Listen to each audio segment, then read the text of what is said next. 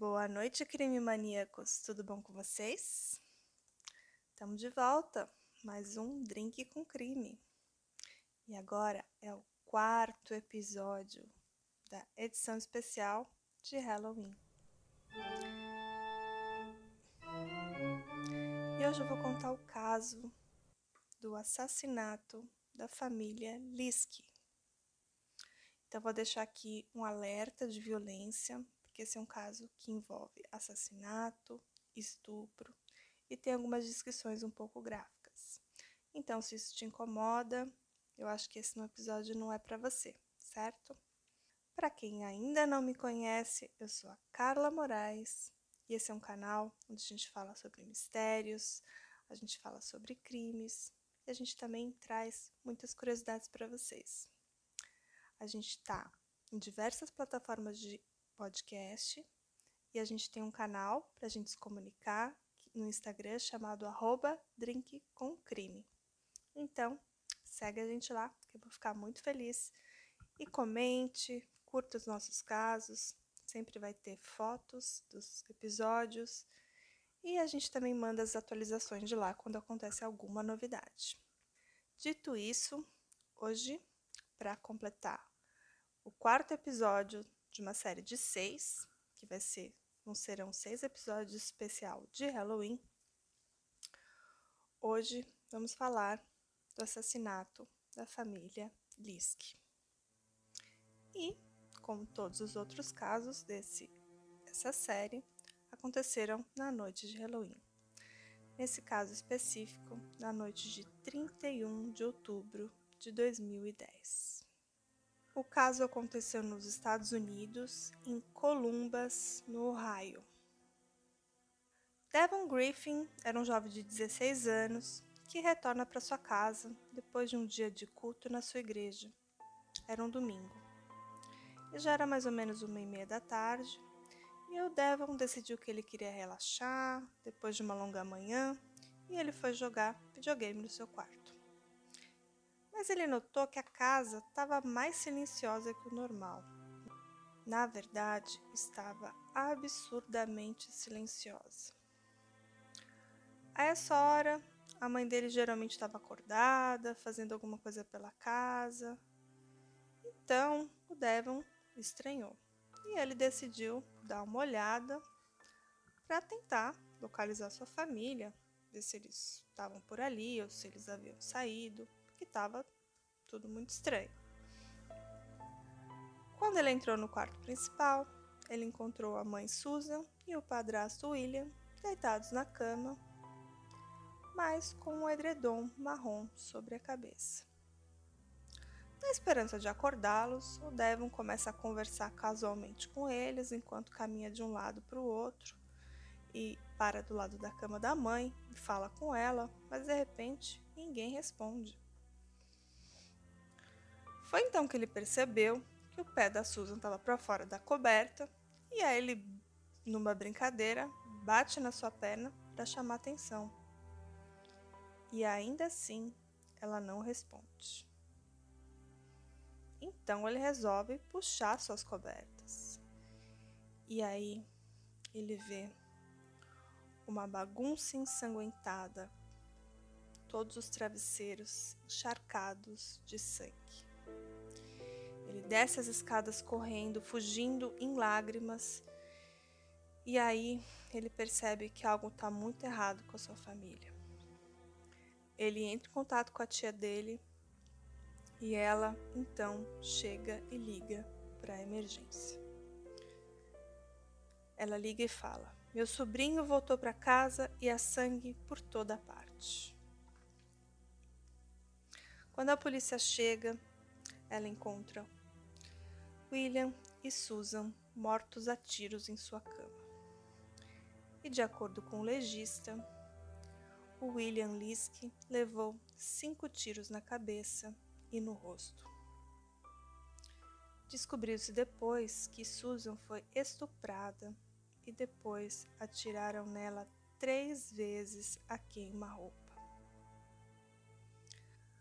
William tinha 53 anos e Susan 46. eles eram casados desde 2001, ou seja, eles ficaram juntos por volta de nove anos. Eles não tinham filhos juntos, somente filhos de casamentos anteriores, mas eles eram um casal muito feliz e tinham um relacionamento muito bacana, eles eram muito cúmplices e viviam uma vida muito agradável juntas. Bom, naquela casa, além de William e Susan, moravam mais pessoas. E naquele dia também tinha mais alguém na casa. O Devon tinha mais um irmão chamado Derek, que morava com eles e ocupava o quarto no andar de cima. E a polícia foi lá averiguar, mas o quarto estava trancado. A polícia então chutou a porta e encontrou o jovem enrolado na sua cama, com o corpo em posição quase que fetal e com o rosto virado para a parede. Mas ele também estava morto. O legista depois disse que a morte foi resultado de um trauma contuso e que ele provavelmente morreu minutos após o primeiro golpe. E os investigadores também encontraram um martelo de marceneiro ensanguentado na casa. E também pegadas lamacentas, perto do lago que ficava próximo da casa da família. Levando a acreditar que talvez pessoa que cometeu aquele crime foi até lá, por, por exemplo, jogou uma arma. Talvez o revólver que matou o casal, que teria sido ali descartada. Mas depois o lago foi drenado e nenhuma arma foi encontrada. O xerife do condado, Bob Breton, confirmou então a morte de William Liske e de Susan Liske e de seu filho de 23 anos, Derek Griffin. Não tinha evidência aparente de luta, e os três corpos foram encontrados em suas camas. Mas quem teria os matado? Devon tinha passado a noite anterior na casa do seu pai biológico e voltou para a casa da sua mãe naquela manhã para colocar as roupas que usaria para ir até a igreja. E ele se trocou e saiu logo em seguida Seria ele então suspeito? Mas logo depois, o Devon faz uma declaração. Ele se lembra de ter visto seu meio-irmão, William Liske Jr., de 18 anos, em casa naquela manhã. William era chamado por todos de BJ. E o BJ era filho do William Liske, e ele foi imediatamente identificado como um suspeito. Quando a polícia o procurou, o BJ não estava em lugar nenhum e a caminhonete do seu pai estava desaparecida. Pesquisando o histórico do BJ, descobriu-se que ele era um jovem bastante problemático. Em 2002, o pai dele chamou a polícia porque o BJ, com 16 anos, estava ameaçando se machucar. Em outubro de 2004, o BJ brigou com a madrasta e bateu com força em seu peito. Ele foi então acusado de agressão criminosa e roubo seis meses depois por roubar as chaves do carro de Susan, depois de bater nela com uma caneca de café. As acusações foram retiradas porque ele foi considerado incompetente demais para ser julgado. Houve pelo menos três encontros registrados com a polícia depois que BJ foi transferido para um lar de pacientes com saúde mental, incluindo uma briga física entre ele e seu pai e outras que também foram notificadas à polícia. O BJ também foi expulso de casa uma vez depois de atacar a madrasta Susan no chuveiro, enquanto ela tomava banho. O BJ não gostava de sua madrasta. devido à sua tentativa de impor ordem na casa. Ele achava ela muito mandona, e que depois que ela se casou com o pai do BJ em 2001, ela vivia atrapalhando a vida dele.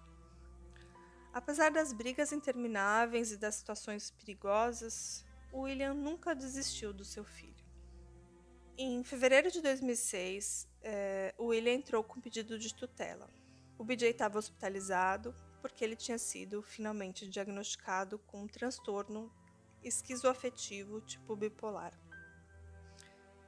Então, o pai nunca desistiu do filho, sempre queria estar presente, apesar dos problemas do filho. Ele era um pai que, que admirava e gostava muito do filho e estava ali fazendo o melhor para ele, né?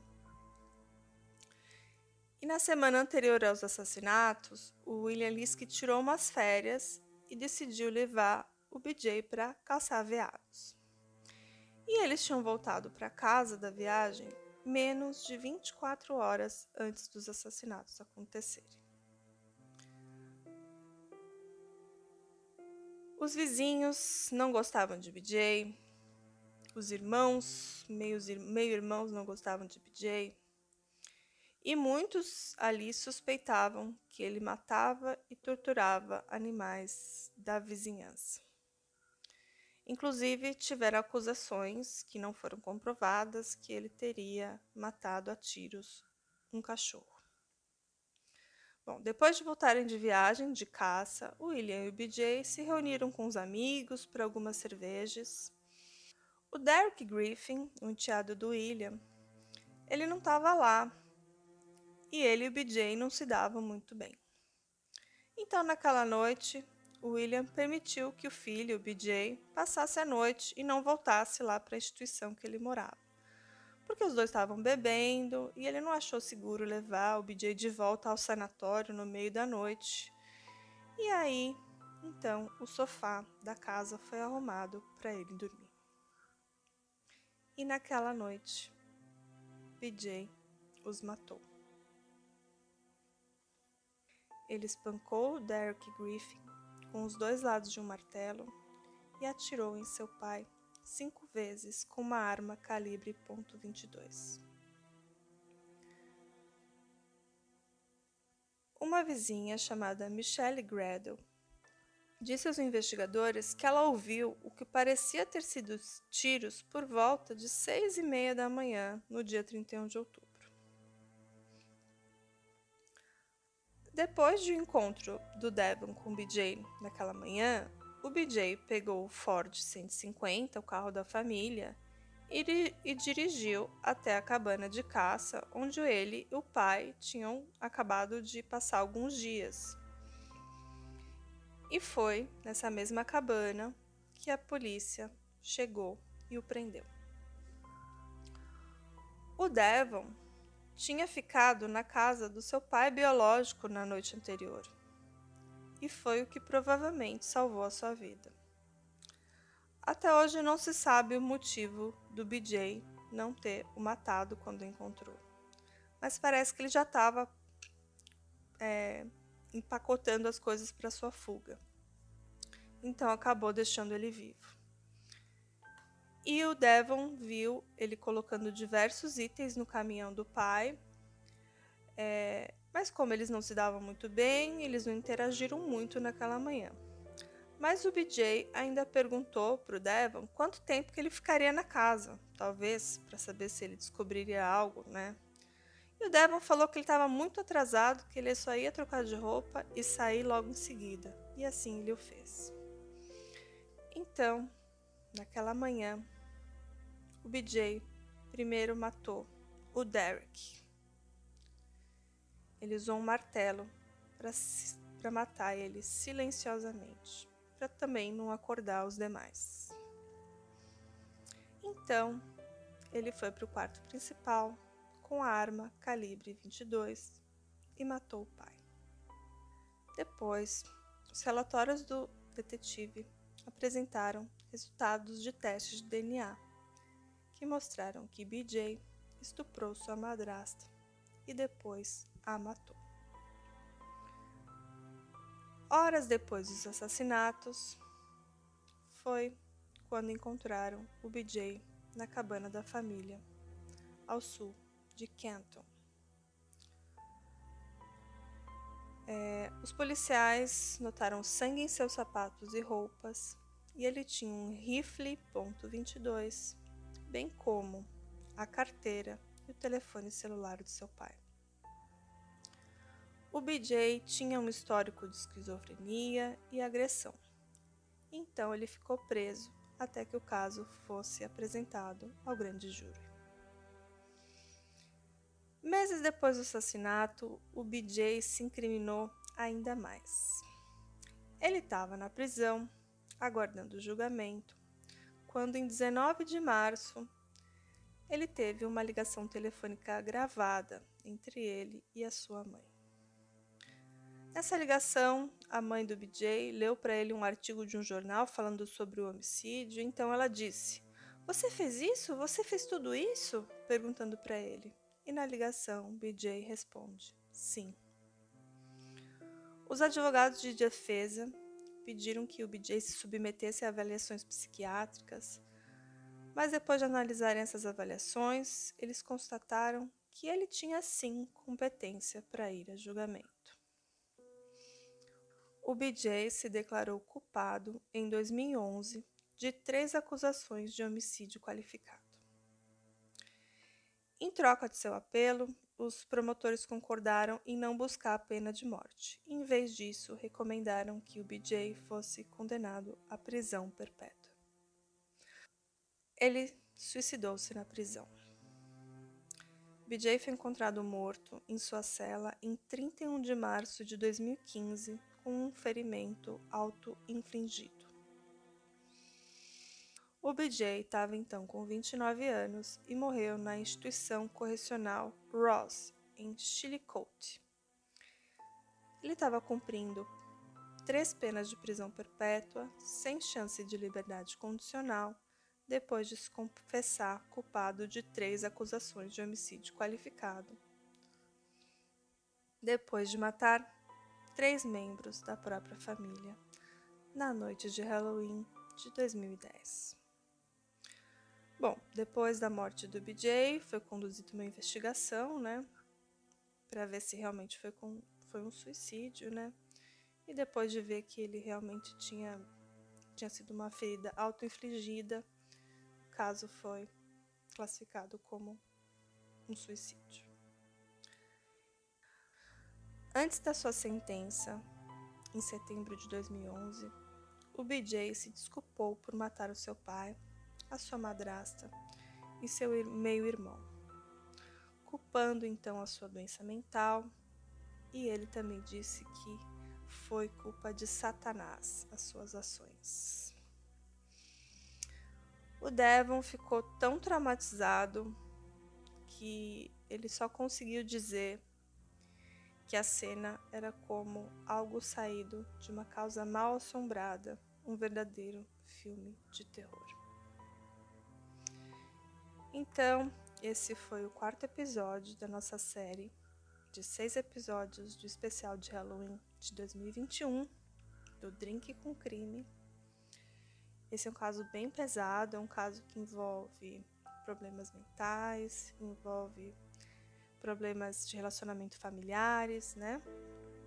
Envolve violência, assassinato e estupro.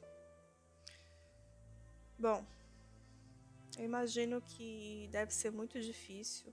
É, primeiro, ter perdido praticamente toda a sua família, né?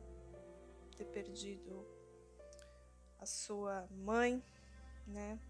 Devon, e o seu padrasto, seus meio-irmãos, e saber que eles foram mortos por alguém que, de certa forma, era da sua própria família, né? Alguém que convivia com, com sua mãe, com seu padrasto, e que infelizmente o William, o pai, tinha muito apreço por esse filho, apesar de todos os problemas mentais que ele tinha. Ele procurava levar o filho para os tratamentos, colocou o filho numa instituição para que ele fosse tratado. E inclusive socializava com o filho, saía para beber com os amigos, levou o filho para uma caçada, uma aventura de pai e filho. Mas ele não imaginava que iria terminar dessa forma, né? Eu vou ficando por aqui nessa noite fria de outubro, que esse é um ano muito atípico realmente. Aqui em São Paulo hoje está 12 graus, também já são quase uma da manhã aqui. Então é isso, gente. Espero vocês no próximo episódio. Não sei se vocês já conheciam esse caso, eu mesmo não conhecia. É um caso que aconteceu na noite de Halloween, então ele está fazendo parte aqui dessa edição especial de crimes que aconteceram na noite de Halloween. Vou ficando por aqui. Boa noite, ou então bom dia, ou então boa tarde para vocês. E até o próximo episódio. Tchau, tchau.